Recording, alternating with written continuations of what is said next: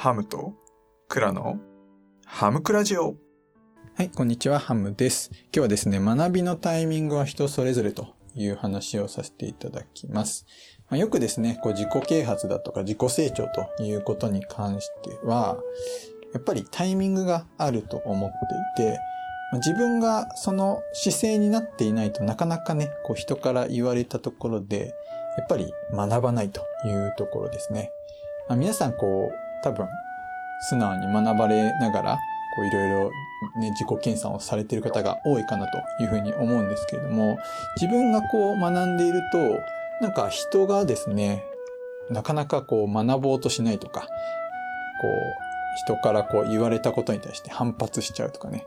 なんでみたいな思う時ありませんか？例えば、夫婦の関係とかで、旦那さんはすごいこう、真面目にいろいろこうね、コツコツとやってるんだけれども、奥さんは、なんかそういうのをしないとか。まあその逆もあると思うんですよね。あとは子供に対してとかね。まあいろいろあると思うんですけど、やっぱみんなこう自分の価値観で物事をね、考えてしまうので、なかなかですね、その人にも自分の価値観を当てはめちゃおうとすると。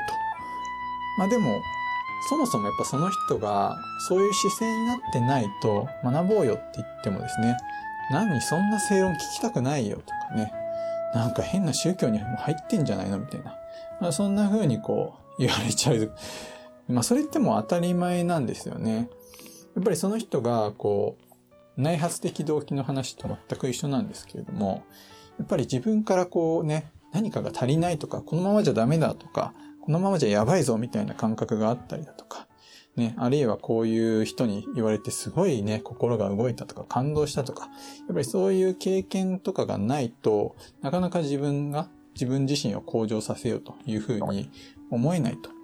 いうところなんですね。まあ、だから衝突が起こるというところです。まあそこでね、あの、あなた自身、まあ自分が学んでいる人への、まあ一つアドバイスとしては、やっぱりそこで、こう、学ぶ人に対して、あ、違う、学ばない人に対して、なんで学ばないんだっていう見返りを求めていることだと思うんですよ。やっぱり自分自身がですね、何かを教えてあげたら、相手が嬉しいと思ってくれるとか、喜んでくれるとか、ありがとうって言ってもらうとか、まあ、そういうのをね、やっぱり心のどこかで期待してしまっていると思うんですよね。やっぱりでもそれって、まあ、難しいんですけどね、やっぱり押し付けになっちゃうじゃないですか。自分の、まあ、ある意味、テイカーとギバーの話で言ったら、テイカーなんですよね。